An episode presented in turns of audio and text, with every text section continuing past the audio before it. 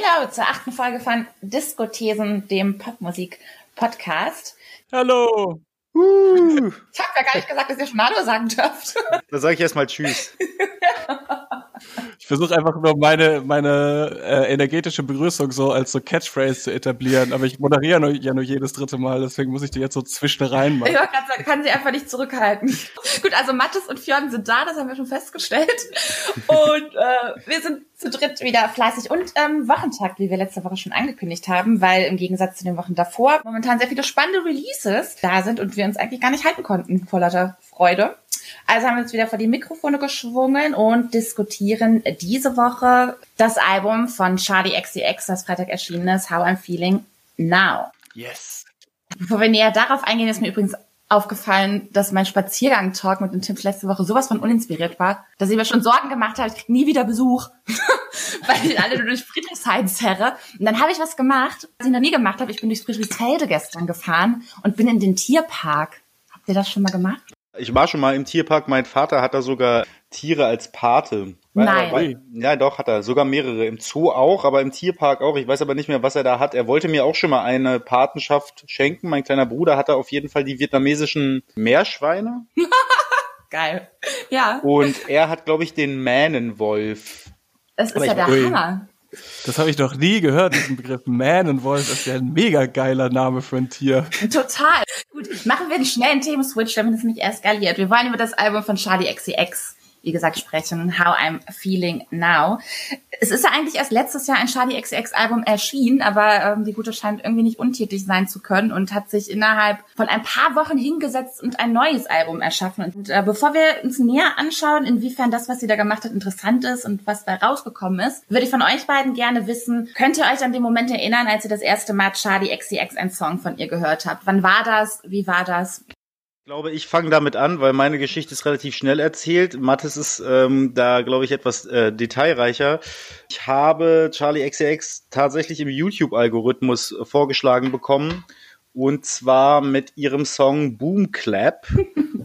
Und den fand ich sehr schön und ich habe ihn sehr häufig gehört und habe mich mit damals noch mit meinem guten Freund Eike, ein äh, Ike the Strike, ein Hip-Hop-DJ in Oldenburg, sehr doll gestritten, weil er diesen Song als extrem generische Popnummer wahrgenommen hat und es super austauschbar für ihn war. Und ich sagte, nee, ich habe sehr lange schon nicht mehr einen so sauber, cool produzierten Song gehört.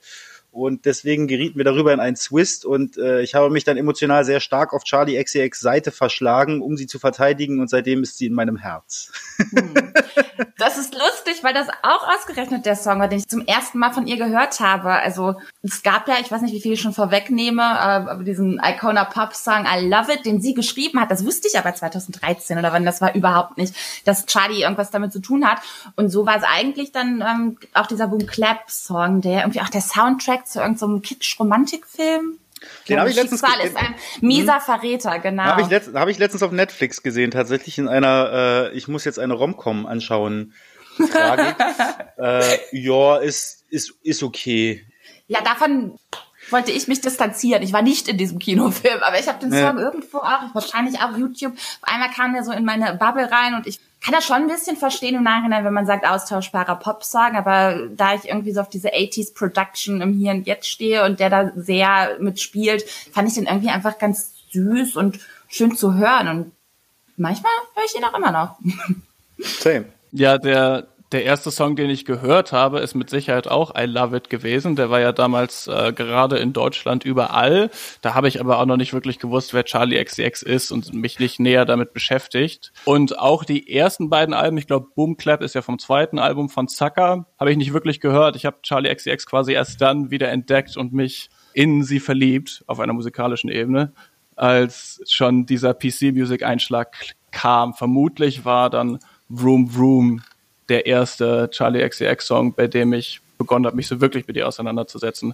Das ist ja so die erste EP, die damals von Sophie von PC Music produziert wurde, die Vroom Vroom EP. Lustigerweise hat der Song letztes Jahr irgendwann so ein kleines Revival gehabt auf TikTok. Der ist zwar vor TikTok entstanden, aber dieses Beep Beep, Let's Ride Vroom Vroom, diese Lautsprache eignet sich halt sehr gut scheinbar für das Medium TikTok. Hm. Bevor wir jetzt weiter mit Begriffen wie PC Music um uns schmeißen und äh, tief in die Diskografie von Charlie XCX einsteigen, würde ich sagen, Mattes erklärt uns in einem kurzen Einspieler, wer ist Charlie XCX überhaupt und was hat sie bis hierhin gemacht.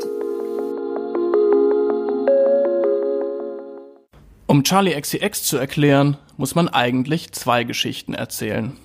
Die von Charlotte Emma Atchison, geboren 1992 in Stevenage, Hertfordshire, und die von PC Music, einem Londoner Label und Kollektiv, gegründet 2013 von A.G. Cook. Wenn man sich für Verkaufszahlen, Streamingzahlen und YouTube-Klicks interessiert, dann ist Charlie XCX größter Hit auch ihr erster. Und der ist schon acht Jahre alt. Unter Fans macht man sogar Witze darüber, dass dieser Song vermutlich der einzige ist, den der Pop-Mainstream so wirklich von ihr kennt. I don't care, I love it offiziell von einem schwedischen Elektropop-Duo namens Icona Pop featuring Charlie XCX, geschrieben von Charlie XCX. Von Icona Pop hat man seitdem nie wieder gehört, Charlie XCX macht heute andere Musik. Daran liegt es vermutlich auch, dass sie heute immer noch kein Arena-Popstar ist. Dabei war sie nur wenig später noch auf Fancy zu hören, der Single, die Iggy Azalea ihren Durchbruch verschaffte und hatte mit True Romance ein Debütalbum veröffentlicht, das die Musikpresse liebte für ihren leicht schrägen Bubblegum-Pop mit widerspenstiger Attitüde. Wie schräg und widerspenstig Charlie XCX wirklich ist, lernte die Welt aber erst 2016, als sie auf A.G. Cook und dessen PC-Music-Clique traf. Ein Haufen Elektroniker-Hipster aus London, die in sehr postmoderner Weise EDM, Trance und Popmusik der Jahrtausendwende bearbeiteten erst beschleunigten und hochpitchten, dann mit gurgelnden Störgeräuschen und bis zum Anschlag aufgedrehten Effekten überzeichneten, die als androide Popstar-Schablonen auftraten, mit glitzernder Garderobe und fiktiven Markendeals, die nach einer Mischung aus Chipmunks, Nightcore, J-Pop und Eurodance klangen und überhaupt ungefähr so klangen, wie es sich anfühlt, in eine Leuchtstoffröhre zu starren die wiederum vor allem von Menschen, wie sie sich in den Anthony Fantano Kommentarspalten oder im Subreddit Popheads herumtreiben, gehört und diskutiert wurden, die dann versuchten, ihre Musik als Sinnbild für die Symbiose von Mensch und Technik in der digitalen Musikproduktion zu lesen oder als Kritik an Konsumkultur. Ausgerechnet in diese nerdige Ecke des Internets begab sich also 2016 ausgerechnet die große Pop-Hoffnung Charlie XCX. Was die Idee dahinter war, verrät der Titel des Mixtapes, das den neuen Sound am deutlichsten absteckte. Pop 2. Es gab nie ein Mixtape namens Pop 1. Pop 2 ist ein Pop 2.0, ein neuer Popmusikentwurf, der die experimentelle Elektronik von PC Music verbindet mit dem Pop Queen Habitus, dem Pop-Vokabular um Liebe und Party und den großen Melodien, die Charlie sich bei Britney Co. abgeguckt hat und perfekt verkörpert. Ein als Album bezeichnetes Release in diesem neuen Stil erschien erst 2019 und hieß schlicht Charlie. Nur acht Monate später erscheint jetzt How I'm Feeling Now und ist sogar innerhalb von nur sechs Wochen entstanden. Komplett in Corona-Quarantäne.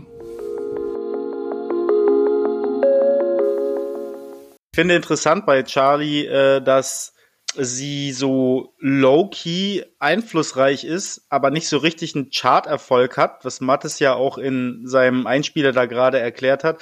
Aber wir drei trotzdem alle eine Geschichte mit ihr haben und auch eine Meinung zu ihr. Das ist irgendwie bemerkenswert. Ich glaube, Charlie XCX ist so ein bisschen your favorite Popstars favorite Popstar, ne? Also ich glaube, jemand, der vor allem von äh, Leuten, die selber Popmusik machen oder Leuten, die Popmusik-Nerds sind, sehr geliebt wird. Also ist sie eigentlich der perfekte Disco-Thesen-Artist. Irgendwie schon, ja, ja. ja. Aber das war ja auch ein Weg bis dahin, weil ich würde sagen, dass so dieses diese Popstar-Stellung, also sie war so about to mit Sachen wie Fancy und dass sie I Love It geschrieben hat und all diese Dinge, das hast du ja beschrieben in dem Einspieler Mattes, dass man sie aber so richtig ernst zu nehmen als neue Pop-Queen wahrgenommen hat, bezweifle ich, weil insgesamt diese ersten beiden Alben doch recht schon sehr schablonenhaften Manufakturpop finde ich, präsentiert haben. Da hat sich ja erst was gewandelt, das hast du ja dargestellt, zu diesem widerspenstigeren, schrägeren im Zusammentreffen mit diesen PC-Music-Leuten. Und ich würde deshalb ganz gerne von euch wissen, du hast ja schon so ein bisschen beschrieben, Mathis, welche Einflüsse und äh, Effekte diese, diese ganze PC-Music-Geschichte einschließt. Aber was macht im Kern für euch so dieses Wesen dieser Musik aus. Das ist ja nicht nur eine Clique, PC Music, sondern inzwischen auch eigentlich fast so ein kleines, so ein Genre für sich. Man könnte das einordnen im, äh, ganz grob unter diesen Begriff der Deconstructed Club Music, der nach, seit so ein paar Jahren herumschwirrt. Mhm. Vielleicht kann man das ganz gut damit erklären, wie ich, glaube ich, zu dieser Musik gefunden habe. Und ich glaube, das geht wahrscheinlich gar nicht so wenigen Leuten so aus von so einem Interesse für Instrumental-Hip-Hop und dann für ähm, K-Tronada und Co. und die Sachen, die man damals Future Beats genannt hat. Mhm. Und dann äh, Ja, du meinst so dieses ah, Future RB und sowas, ne? Also wo auch ähm, Schlomo und diese Brainfeeder-Sachen so ein bisschen reingedreht haben. Genau, so ja. ein bisschen, ja, so ein bisschen die Brainfeeder Hyperdub Ninja Tune-Ecke ja. vielleicht auch. Ähm, wo man dann schon gemerkt hat, okay, da fließt irgendwie auch elektronische Musik mhm. ein. Vielleicht kann ich ja auch irgendwie mit Techno was anfangen, was ich früher nie dachte als Jugendlicher so ungefähr, ne? Und irgendwie bin ich darüber dann in dieser Ecke gelandet, die man ja, so ein bisschen geschwollen Deconstructed Club Music nennt oder die Simon Reynolds letztes Jahr in einem Essay mal Conceptronica genannt hat, was dann kontrovers diskutiert wurde. Also irgendwie elektronische Musik, die nicht nur dekonstruiert, sondern auch Einflüsse aus allem möglichen von Grunge über New Metal bis äh, irgendwie Dubstep und Trance und 2000er Popmusik mhm. mit einfließen lässt und ja, irgendwie so sperriges Tanzen äh, proklamiert. Ich komme aus einer anderen Ecke. Ich habe auch bei dem Album jetzt, beim Hören, How I'm Feeling Now, mehrfach gedacht, dass sie zumindest auf diesem Album doch auch starke Adbanger-Bezüge hat. Also sehr häufig erinnert sie mich an Affi und ich habe dann so ein bisschen nachrecherchiert. Sie hat ja auch mit Mr. Wiso eine EP gemacht und war auch auf irgendeinem Tape von dem Affi-Producer Feeds. Ich glaub, Charlie XX hat tatsächlich auch öfter in Interviews gesagt, dass sie als Teenagerin großer Ed Banger-Fan war. Kannst du kurz erklären, was das ist? Äh, Ed Banger ist ein französisches Label, das sich vor allen Dingen so Mitte der 2000er bis ja so Mitte der 2010er hervorgetan hat mit äh, Acts wie Mr. Wiso, Justice oder auch ganz vorne mit dabei Daft Punk und die haben sehr stark die äh, House und Electronic Music dieser Zeit geprägt und galten sehr lange als hip und, und haben so ein bisschen so die französische Disco-Tradition mit so Gate-Compressing und 90er äh, Jahre House kombiniert. Mm, und ist vielleicht, ist ja so ein bisschen, kann man von da aus vielleicht eine Linie zeichnen von Popmusik als Rave. Ja. Und glaube, diesen Impetus hat Charlie XCX auf jeden Fall auch, dass sie Popmusik macht, die auf jeden Fall so im Habitus schon was von den großen Pop-Queens hat und den großen Melodien, die aber live auch so ein bisschen als Rave funktionieren soll. Und das dazu passt so der, der Elektroniker-Hintergrund von PC-Music dann ja. halt auch ganz gut. Was ich noch zu Ed Banger schnell sagen wollte, ist, das ist in Paris gegründet worden und im Prinzip kann man sagen, dass das, was da drumherum entstanden ist, so ein bisschen auch, ich glaube, der Erfolg von David Guetta und dieser ganzen EDM-Geschichte basiert auch auf dem, was Ed Banger in den 2000ern gemacht haben. Gegründet von Busy P übrigens. Was ich spannend finde an dieser ganzen PC-Music-Geschichte ist dieser gewissermaßen Widerspruch in sich selbst, den diese Musik hat. Das ist ja einerseits komplett glossy, super catchy, fast schon wie so Comic-inszenierte Bilder, die man da so vor Augen hat, wenn man diese Musik hört. Und gleichzeitig super ag aggressive teilweise. Also dieses, dieses Zusammentreffen von diesen beiden Welten in dieser Musik finde ich spannend und ich finde, das passt gut zu dem, was, was Charlie spätestens seit Room Room macht. Sie gibt, glaube ich, gerne gewissen Raum für, in der die Produktion die Hauptrolle auch irgendwie übernimmt, also wo sie auch mal als Nebenfigur ins, fungieren kann. Und ich finde, mit diesem Zusammentreffen von PC Music und diesen Produzenten, mit denen sie arbeitet, gelingt das einfach wahnsinnig gut. Weil sie jetzt nicht, ja, diesen super klassischen, großer Grand Emotional Chorus Musik oder so hat, sondern sich da auch oftmals zurücknimmt und dann spricht eben die Produktion für sich. Ich glaube, was PC Music und viel von so Deconstructed Club Music auch im Ninja Scanner zum Beispiel ausmacht, ist, dass die Sachen nehmen, die man eigentlich so als Musik-Nerd nicht unbedingt cool finden würde, ne? also irgendwie so EDM, Trance, 2000er Pop und die dann zu etwas Sperrigem machen, dadurch, dass es so krass beschleunigt und gepitcht und mit Störgeräuschen bearbeitet wird bei Charlie kommt auf jeden Fall unterschiedliche Sachen ja zusammen, weil sie zum einen dann diese sperrige Produktion hat und zum anderen so einen sehr simplistischen Pop mhm. gleichzeitig verkörpert, auch in ihren Texten. Also man kann, lustig, dass Fionn vorhin schon erwähnt hat, dass er da mit seinem Kollegen Diskussionen geführt hat. Ich bin tatsächlich auch oft triggert davon, wenn die alten weißen Männer in deutschen Musikfeed-Talks über Charlie XCX sprechen, ohne da jetzt genauer drauf einzugehen und das irgendwie so als total simplistischen Radiopop einzuordnen, wo ich denke, äh, wenn man sich zwei Minuten damit beschäftigt, dann erkennt man eigentlich, dass das ein bisschen mehr ist als das mhm. Dass sie so bestimmte Popmusik-Tropen, vor allem textlich, also natürlich ist das textlich ein bisschen unterkomplex, aber sie verwendet halt so bestimmte Popmusik-Tropen und verwendet die auch teilweise so bewusst und sich immer wieder wiederholend, dass halt schon ganz eindeutig Konzept ist. Allein dieses äh, It's Charlie Baby, das ja ihre Version von einem It's Britney Bitch ist und so weiter. Ja, und definitiv auch insgesamt zu edgy, was man teilweise hört bei ihr, grenzt ja teilweise schon fast an, an, an Lärm. Also ich glaube nicht, dass irgendeine Radiostation großartig bereit ist, teilweise Songs, wie sie schon hatte, wie Klick oder was auch immer, wo dann eigentlich nur noch Störgeräusche aufeinandertreffen in irgendeiner Form zu spielen. Also sie macht da ja sehr viel, was überhaupt nicht radiotauglich ist. Insofern davon von so einem Mainstream-Ding zu sprechen, ist eigentlich schon abstrus. Ja, und äh, bevor wir vielleicht auf das neue Album kommen, das ist auch immer so ein innerer Widerspruch bei ihr, habe ich das Gefühl, wenn man Interviews mit ihr liest. Ne? Dann sagt sie immer mal wieder, dass sie das ärgert, dass sie nicht der große Radio-Popstar geworden ist. Sie hat letztes Jahr irgendwann sogar mal auf Instagram geschrieben, dass sie manchmal darüber nachdenkt, einfach nur noch für andere KünstlerInnen zu schreiben, damit die Musik, die sie schreibt, dann wirklich bei einer breiten Masse ankommt. Aber andererseits weiß sie ja genau, was sie tut und möchte eben diesen kauzigen Pop machen und auch einen Pop, in dem sie ja ganz viel Platz bietet, zum Beispiel für queere KünstlerInnen oder KünstlerInnen, die aus anderen Gründen so ein bisschen abseits des normativen Mainstreams stattfinden. Also sie sie kreiert ja ganz bewusst eine Nische mhm. Und gleichzeitig scheint sie das, wenn man Interviews mit ihr liest, doch manchmal auch zu fuchsen, dass sie es noch nicht geschafft hat, diese Nische in den breiten Mainstream zu tragen. Mhm. Also ich meine, man muss sagen, dass alle Songs, äh, die sie seit 2016 released hat, irgendwie ein Zehntel, wenn überhaupt, der Klicks haben, die so Songs wie Boom Clap haben. Ne? Mhm.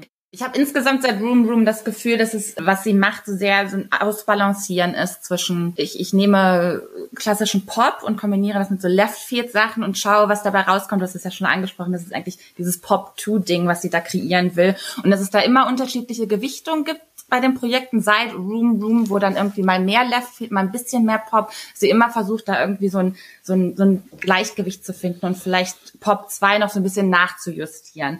Wenn wir jetzt mal zum neuen Album kommen, How I'm Feeling Now, was ist euch denn dabei besonders aufgefallen?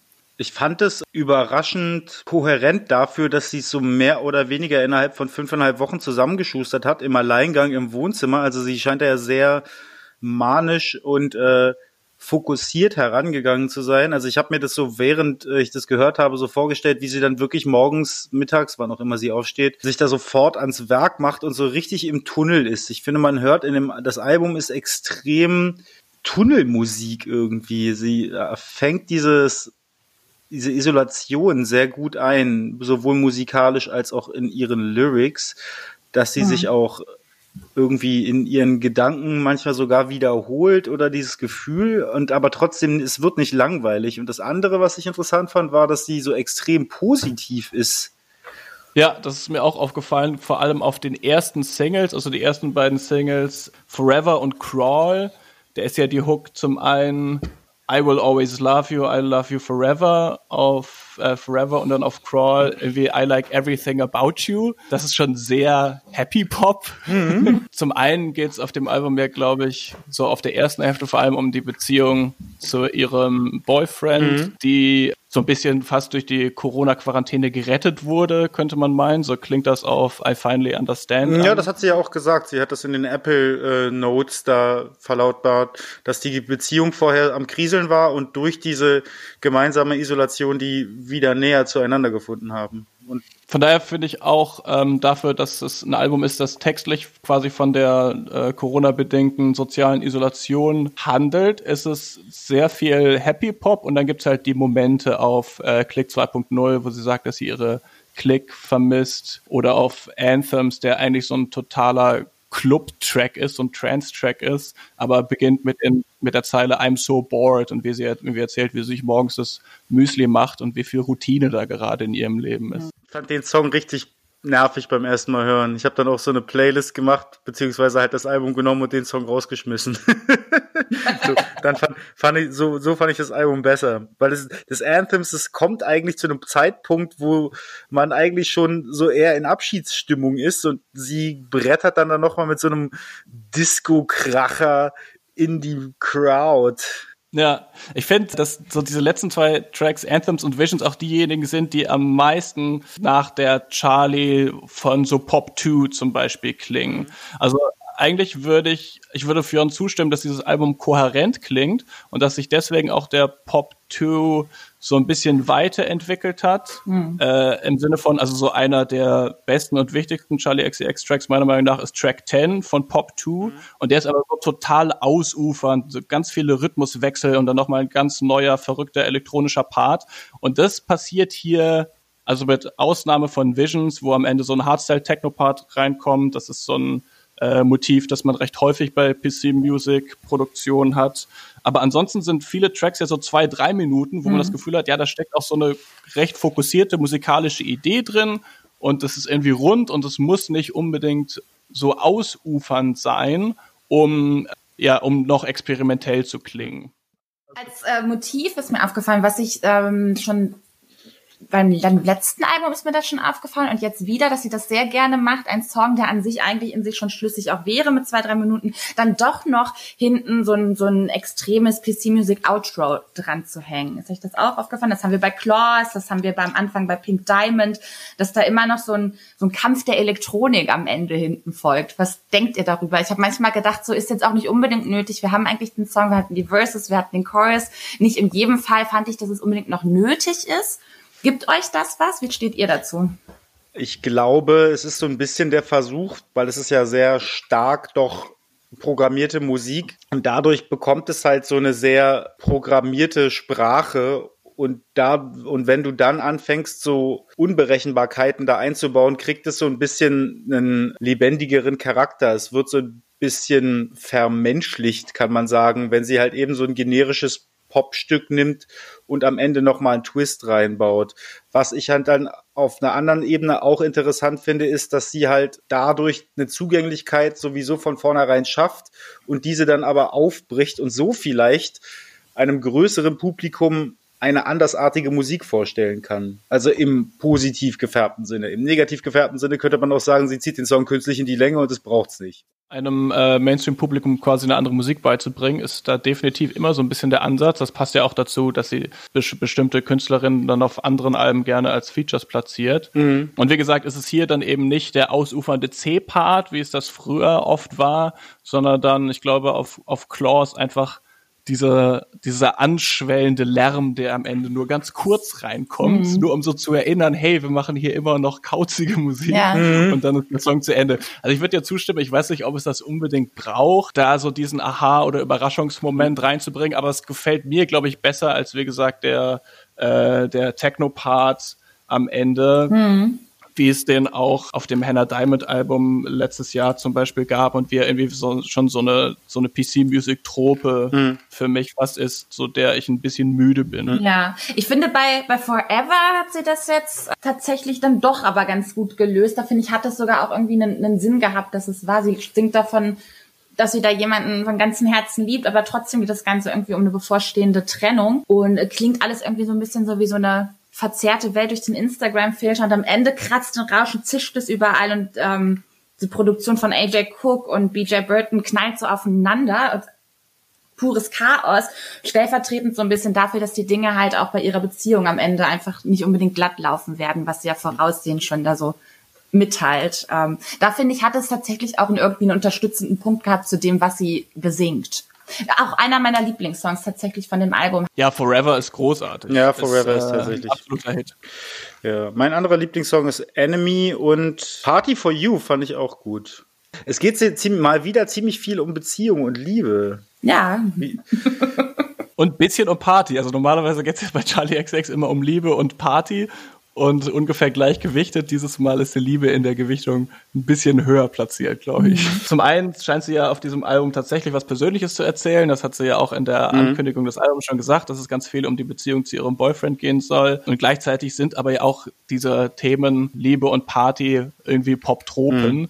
Und man kann ja auch nicht umhin, auch wenn, also ich meine, dieses, diese Diskussion gibt's bei PC Music schon immer, meinen die das ernst oder ist das, ist das eigentlich Satire? Und ich glaube, inzwischen ist klar, dass das alles Leute sind, die Popmusik lieben. Und trotzdem ist immer, äh, entsteht gerne mal so ein bisschen das Gefühl durch diese digitale Ästhetik mhm. oder eben bei Charlie XX durch diesen übertriebenen Happy Pop, dieses I Love You Forever, dass das schon auch bewusst überspitzt und mhm. vielleicht nicht 100 hundertprozentig ernst gemeint ist, ne? Das stimmt, das hat mich auch äh, auf den drei Videos, die sie produziert hat zu dem Album, auch alle in Mattes Voice Quarantäne.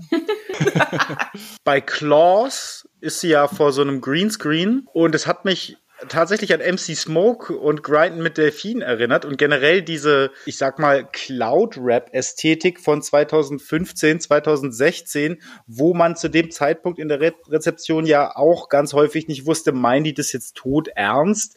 Also es ist ja auch eine bewusste, wie sagt man, Koketterie gewesen mit diesen Elementen, die da vorhanden sind. Und Charlie XCX baut das schon, also ich habe schon den Eindruck, dass sie sich da auch so ein bisschen an dieser Vapor-Wave Look-Visuals-Geschichte orientiert hat.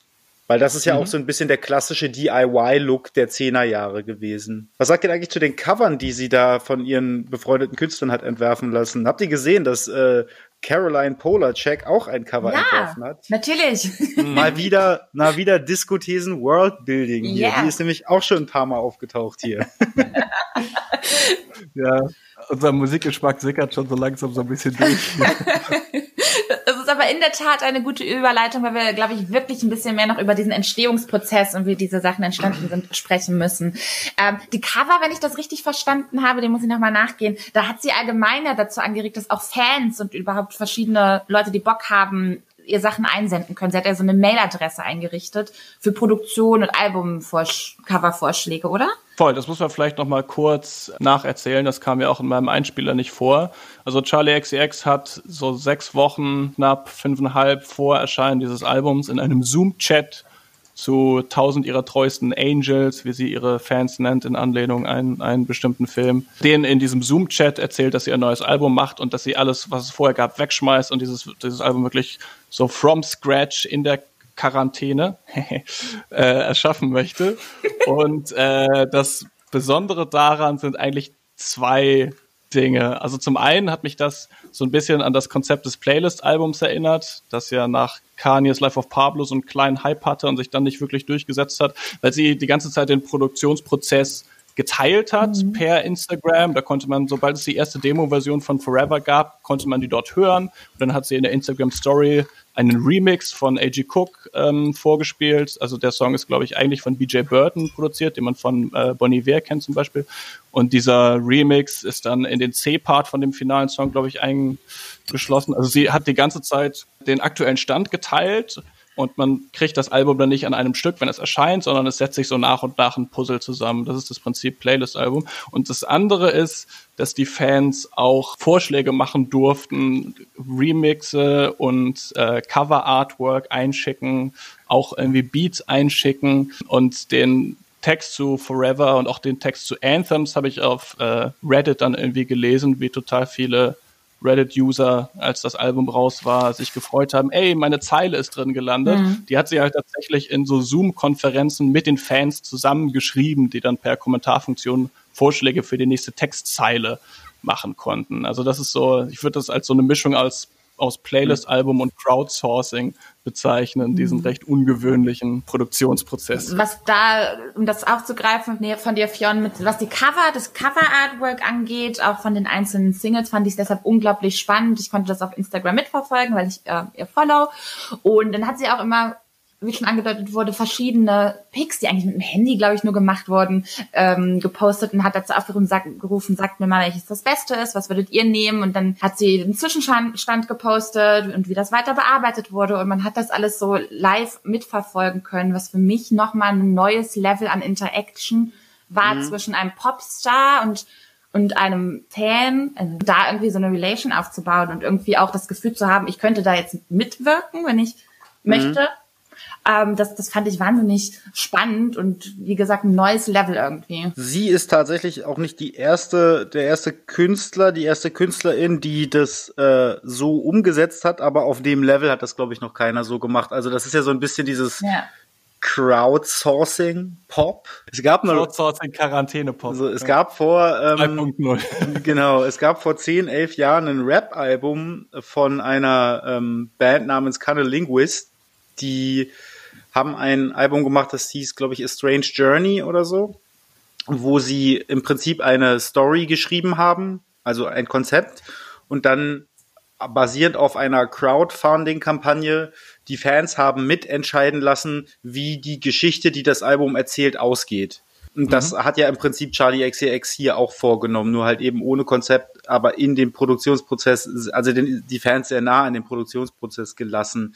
Finde ich einen sehr spannenden Ansatz, kann allerdings auch dazu führen, dass man dann als Fan, ich weiß nicht mal, ich werde gerne überrascht bei Musik und das habe ich ja mhm. dann nicht mehr. Da ist ja dann eher so ein, wie so ein mhm. Schulprojekt, ah, jetzt kommt mein Part. Charlie XCX ist ja dafür bekannt, recht kollaborationsfreudig zu sein. Mhm. Wir haben das schon angedeutet, dass sie da bestimmte Leute, dass sie auch so ein bisschen als Ally für LGBTQI-KünstlerInnen auftritt und bestimmte Leute ähm, sehr gerne platziert auf ihren Tracks. Äh, Charlie, das Album von letztem Jahr, hatte, glaube ich, 14 Features. Und diesmal ist kein Feature dabei, obwohl ja an sich vorstellbar wäre, dass genauso wie A.G. Cook oder B.J. Burton ihr die Produktionen übers Internet geschickt haben, dass jetzt äh, Kim Petras oder Brooke Candy oder Cupcake auch einen Feature-Part übers Internet schickt. Aber mhm. ich glaube, die Idee war eben zu sagen, this is my most collaborative album ever, weil alle meine Fans sind quasi meine Feature-Gäste. Ja. Mhm. Und ich würde das so ein bisschen, wenn man mal so ein bisschen nitpicky sein darf, in Frage stellen, denn ich glaube, von den die die Remixes und die weiter bearbeiteten Cover und so weiter, die sie bekommen hat, die hat sie dann alle auf Instagram gepostet. Und es gibt ja auch ein Musikvideo, das aus ganz vielen, das so Forever, das aus ganz vielen Fan eingesandten Videos zusammengeschnitten ist, aber an sich die finalen Single Cover sind schon diejenigen, die sie selber geschossen hat. Und ich glaube auch in der Produktion ist jetzt kein Beat von einem Fan gelandet. Ne? Also so ein bisschen finde ich, ist das vielleicht auch ein Gimmick, wo sie sich ein bisschen innovativer macht, als sie ist, wenn sie behauptet, das ist ein Album, das wir alle zusammen erschaffen haben mm. und das ist ja. das most collaborative Album ever. Ja. Aber es ist halt, und das geht dann vielleicht auch auf deinen Punkt einführen, dass man sich gerne überraschen lässt. Gerade während die Fans vielleicht auch im Corona-Lockdown waren und nicht so viel zu tun hatten, war es für Fans halt vielleicht eine besondere Freude, dass so viel Content kam und dass sie da, dass die Interaktion zwischen Artist und mhm. Fans so eng war und vielleicht war das ja auch einfach die Idee. Mhm.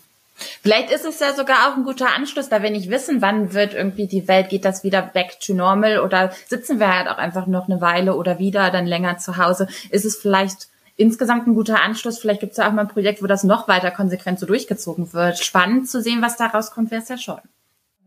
Ausgehend von dem, was wir jetzt besprochen haben, findet ihr, dass, dass das Charlie-Album How I'm Feeling Now am Ende jetzt ein, ein Schnappschuss dieser Isolationszeit ist, was wir jetzt verstehen und was irgendwie in diese Zeit passt? Oder hat es darüber hinaus für euch auch noch einen Wert für die, für die nächsten Jahre oder einen gewissen Anstoß, Einfluss auf die Popmusik? Also ich glaube, dass erstmal ist mein Eindruck, dass es das beste Album ist, was wir in diesem Podcast bisher besprochen haben zu dritt, weil es mhm. am spannendsten produziert ist. Es ist inhaltlich sehr abwechslungsreich, obwohl es eben in einer Isolation passiert. Und wir reden ja auch die ganze Zeit hier zusammen in der Isolation und sprechen immer davon, ja, das Album ist jetzt hier symbolisch für die Quarantäne. Das ist das erste Mal, habe hab ich das Gefühl, ich habe jetzt wirklich ein Quarantänealbum vor mir. Mhm. Und es passt total in diese Zeit. Und es ist sehr gut dokumentiert, was man für unterschiedliche Sehnsüchte auch hat. Alleine dieses Party for You, äh, wo sie auch, glaube ich, in diesem Interview oder in den Apple Notes, ich weiß nicht mehr genau, sagt, dass sie ähm, es eigentlich total bescheuert findet, diese Gedanken zu haben in der Quarantäne, aber sie einfach total den Drang hat, sich abzuschießen und durchzudrehen und zu dancen und sie das total vermisst, ähm, diese wasted Youth Night Outs zu haben und es geht mir ähnlich. Obwohl ich überhaupt nicht so mega die Partymaus bin, denke ich mir halt auch so, ähm, ja, ich könnte jetzt auch mal gerne wieder bis 5 Uhr morgens raven, aber es ist halt einfach so, weil es nicht geht, hast du eben so diese Gedanken und das bringt sehr gut auf den Punkt. Mhm. Ich glaube schon, dass das etwas ist, was als Zeitzeugnis in ein paar Jahren hier immer noch stehen wird. Es wird ja vermutlich in den nächsten Monaten und Jahren noch viel Popmusik erscheinen, die textlich auf diese Zeit Bezug nehmen wird. Davon würde ich mal stark ausgehen. Äh, und so vereinzelt gab es das ja schon. Gab jetzt einen Song von den Rolling Stones und so ein Doppelalbum sogar von den Nine Inch Nails. Aber es ist mit Sicherheit wahrscheinlich eines der ersten Popmusik-Releases auf jeden Fall, die versuchen, diese Stimmung einzufangen. Und obwohl das ja recht subjektiv ist, was sie erzählt und sie nie versucht, da emotional, da universale Weisheiten rauszuhauen, sondern halt schon irgendwie erzählt, ich vermisse meine Freunde, ich und mein Boyfriend. Mhm. Kann man sich da mit identifizieren, auf jeden Fall. Ja. Und gleichzeitig finde ich, es ist auch ein Album, das ihren äh, Pop-2-Sound noch ein bisschen updated, noch ein bisschen weiterentwickelt. Also wir haben schon gesagt, die Songs sind irgendwie pointierter, die müssen nicht mehr unbedingt ausufernd sein. Und gleichzeitig das ist eine These, die vielleicht ein bisschen diskutierenswürdig ist. Ich habe da, liebe Grüße, Johann Vogt, äh, mit ihm drüber diskutiert. Finde ich, man hört da auch den Einfluss von so einer neueren Generation von so britischer äh, Experimental-Popmusik. Ich habe ich hab das Gefühl, es gibt so eine, es gibt so eine, obwohl PC Music ja erst 2013 gegründet wurde, es gibt so eine kleine Bewegung neuer Künstler in, dem Bereich, die so rund um das äh, Label Nuxe, Naxi stattfinden. So Leute wie Kuku Chloe, Shy Girl, Sega Bodega, ähm, Zebra Cats, der zwar aus New York kommt, aber auch mit denen rumhängt, die weniger nach diesem 2000er Pop klingen, sondern mehr wieder irgendwie so, ja, so ein bisschen Breakbeats und so recht knarzende, rau produzierte Basslines und solche Sachen wieder drin haben und halt irgendwie Noise Techno. Und ich habe das Gefühl, aber auf I Finally Understand zum Beispiel ist ja auch ein Breakbeat drauf und auch die Produktion der äh, Basslines hat mich teilweise daran erinnert, dass der Pop-2-Sound hier nicht nur prägnanter ist, sondern auch so ein bisschen abgedatet wird mhm. mit dem, was im Bereich der experimentellen elektronischen Popmusik gerade in Großbritannien seit dem Start von PC Music noch so passiert ist.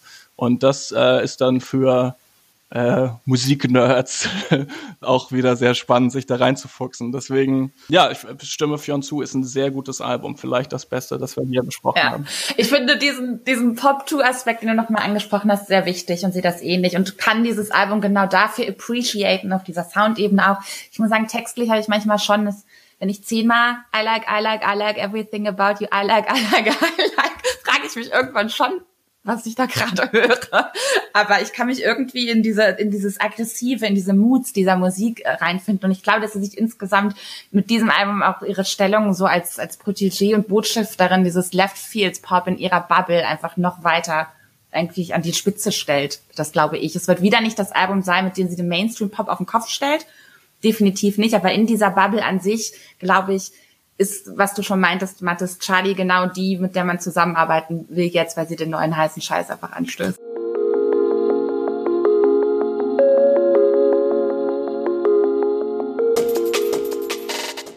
Wir haben nicht nur Charlie XCX diese Woche gehört, sondern wie immer den ganzen Freitag die neuen Singles und Releases äh, uns angehört und äh, unsere Songs der Woche rausgepickt.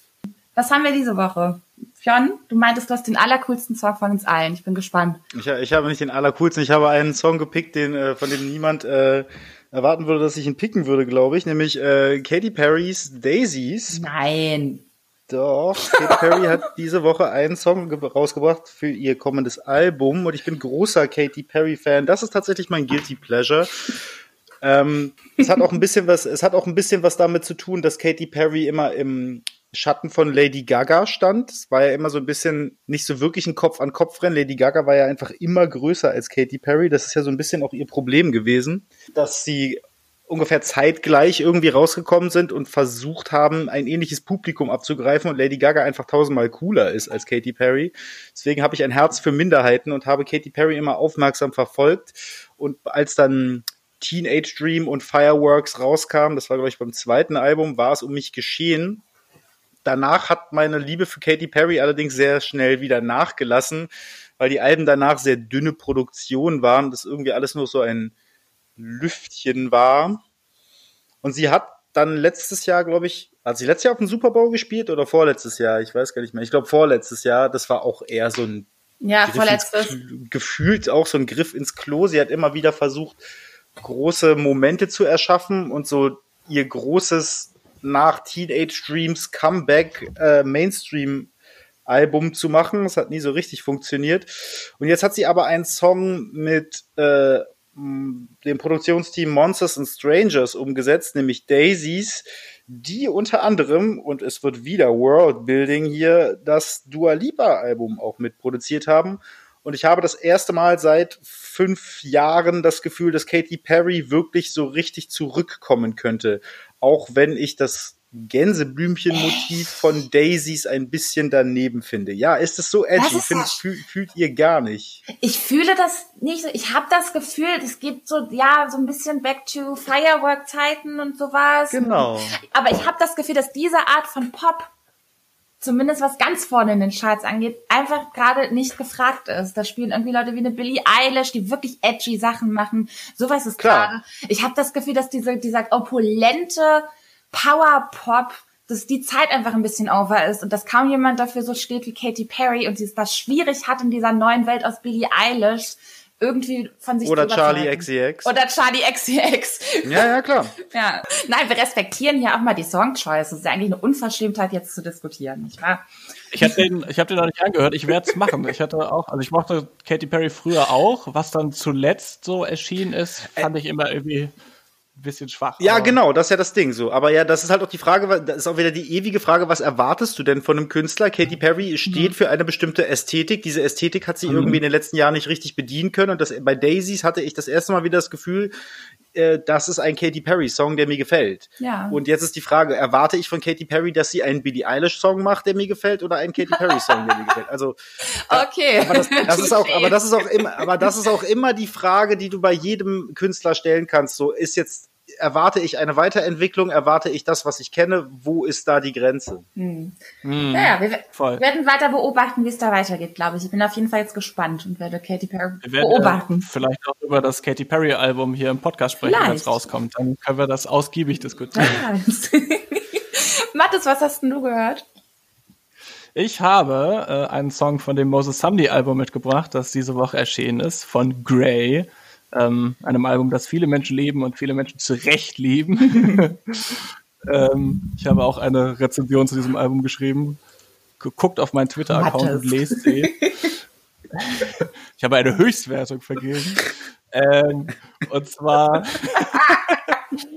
war halt dieses Album äh, Grey und beschäftigt sich viel mit Identitätspolitik. Der Titel Grau, die Mischung aus den Farben Weiß und Schwarz steht so ein bisschen dafür, äh, nicht binär sein zu müssen, sondern vielschichtig zu sein, zwischen den Stühlen zu sitzen. Und das kann man auf Identitätspolitik ebenso übertragen wie auf den Sound von Moses Sumney, der ja sehr ähm, sanfte und leise Musik macht, irgendwie, finde ich. Aber wenn man genau hinhört, mit sehr dynamischen Arrangements, wo so Streicher und Bläser, also klassische Elemente drin sind, aber auch E-Gitarren und Soul und Jazz und halt sein äh, Falsettgesang, der das alles trägt. Und ich habe den Song Bless Me ausgewählt, mhm.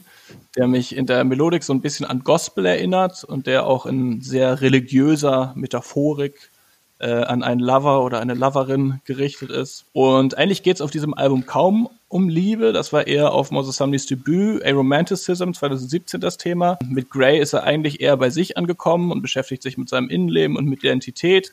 Und Bless Me ist so ein bisschen die Ausnahme, handelt aber auch, glaube ich, von einer unmöglichen Liebe. Bless Me Before You Go singt er und bezeichnet äh, die Person, zu der er singt, irgendwie als Angel und sich selbst als Monster, der, das sie nur beflecken würde oder ihn nur beflecken würde. Ähm, ja, sehr guter Song von vielen sehr guten Songs auf diesem sehr guten Album, das man sich auf jeden Fall anhören sollte. Ein Doppelalbum, by the way. Und ich finde, Mathis, du hast dir tatsächlich auch das Herzstück der zweiten Hälfte rausgesucht. Und da es ein Doppelalbum ist, habe ich auch ein Moses Sumney Song. Ich habe auch bewusst, weil der erste Teil ja quasi schon vor drei Monaten erschienen ist eigentlich, weil Moses Sumney vielleicht dachte, um dieses Magnum Opus zu verdauen, braucht man ein bisschen Zeit. Ja gedacht, äh, um jetzt nicht zu cheaten, muss ich einen Song von der zweiten Hälfte nehmen. Aber man hätte fast alle Songs. das war jetzt so ein Seitenhieb, weil ich schon wusste, welchen Song Total du hast. toll, danke. Danke, dass du jetzt diesen Auftritt ermöglicht hast. ich habe natürlich dummerweise von der ersten Hälfte des Albums einen Song genommen, aber ich finde, es ist trotzdem okay, weil das jetzt trotzdem nochmal in seiner Gänze erschienen ist und mir einfach nochmal aufgefallen ist, obwohl der Song 2019, Ende 2019 erschienen ist, was V-Rife ein unfassbar guter Song ist und für mich auch tatsächlich das Herzstück der ersten Hälfte. So ein super opulentes, von seinem Facett getragenes Stück mit orchestralen Streichern und Blasinstrumenten, die so Wellen andauernd durch den Song flirren und super kämpferische Rhythmen im, im ähm, Refrain, wenn man denn davon so sprechen kann bei ihm. Und die, die Lead-Vocals sind einfach insane. Also wenn er anfängt, in diesen Höhen zu singen, das ist, glaube ich, das eines der majestätischsten Stücke, die ich jetzt so in dem letzten halben Jahr gehört habe. Das ist ein total. Ästhetisch ist ein sehr gutes Wort, um Moses Sumney zu beschreiben. Ja, und irgendwie ist es auch so haunting, um wieder englische Begriffe einzuschmeißen. Also ich finde, das ist wie so eine Verfolgungsjagd und als ob irgendwas hinter einem her ist, was einen packen will. Und das lässt einen, finde ich, auch nicht so schnell los, dieses Stück Musik. Und richtig bemerkenswert finde ich vor allem auch den Text, weil ich glaube, das ist eine der Zeilen dieses Doppelalbums äh, drauf. Und zwar singt er I insist on, upon my right to be multiple. Also ich bestehe auf mein Recht, mehrere zu sein. Übrigens auch die Überschrift von Mattes Artikel, so findet ihr ihn leichter. Ähm, damit bricht er meiner Meinung nach mit nur einer Zeile komplett äh, Vorstellungen von, nicht nur von Männlichkeit, sondern generell von Geschlecht und einhergehende Unterteilung von Männlichkeit, Weiblichkeit und was man irgendwie mit diesen Normen sein soll, was ja sowieso Bullshit ist, bricht er auf mit einem Satz, finde ich. Deshalb Moses Sumney Viral mein Song der Woche. Ja, und auch Race-Dynamiken, glaube ich. Diese Interludes zwischendurch, äh, wo auch die Zeile I insist upon my right to be multiple vorkommt, werden ja von der Autorin und Fotografin Taye Selassie gesprochen, die ebenso wie Moses die westafrikanische Eltern hat. Aber es wird offen gelassen, es ist nicht unbedingt explizit auf diesem Album, es geht einfach äh, irgendwie um Ambivalenz und darum, Identität frei zu entfalten. Von daher Ey, was eine geile Musikwoche das war, oder? Mit Monster Amdi und Charlie XCX. Ich habe richtig gute Laune gehabt auch die ganze Woche. Mega. Das Perfume Genius Album, Shoutout übrigens auch nochmal an der Stelle. Man darf leider immer nur einen Song nehmen, auch sehr, sehr gut geworden. Schreibt uns wie immer, wenn ihr diese Folge gut fand oder auch total doof oder was auch immer ihr denkt. Schreibt uns gerne an diskothesen.gmail.com. Wir würden uns freuen, da mal was zu erhalten. Und äh, wollen wir wollen wir eigentlich schon wieder ankündigen, was wir machen nächste Woche oder halten wir uns das offen? Machen wir so Surprise-Effekt? Wir haben ja heute gelernt, Überraschungen sind gut in der Popmusikwelt. Das stimmt. Wir haben allerdings, was haben wir denn eigentlich zur Auswahl? Lady Gaga hat sich angekündigt oder kommt die übernächste Woche? Die kommt übernächste Woche. Hm. Also ich glaube, das ist relativ safe wahrscheinlich, dass wir übernächste Woche Lady Gaga machen werden. Und nächste Woche steht The 1975 auf der Liste. Juhu! Das kann man vielleicht an, kann man vielleicht tatsächlich teasern, weil das, glaube ich, so eine so ein Love it or hate it Ding oh ist. Oh ja, ich kenne unfassbar viele Leute, die es unglaublich schräg finden, wenn man 1975 gut findet. Ich habe ja. tatsächlich vorhin noch einen Artikel gelesen, der die These aufgestellt hat, dass es die aktuell größte Rockband äh, unserer Zeit ist. Und dann das ist schlimm und in Klammern dahinter, was in diesen Zeiten auch nicht unbedingt so schwierig ist zu äh, bekommen, also diese, diesen Titel zu bekommen. Absolut true. Ja, ja. ja, das stimmt. Aber naja, diese und weitere Fragen könnten wir nächste Woche besprechen. Ähm, ich würde sagen, ja, schaltet ein, schreibt uns, wie gesagt, äh, wenn ihr wollt. Und ähm, ansonsten sagen wir, macht's gut. Bis nächste Woche. Bis dann. Tschüss. Bis dann. Tschüss.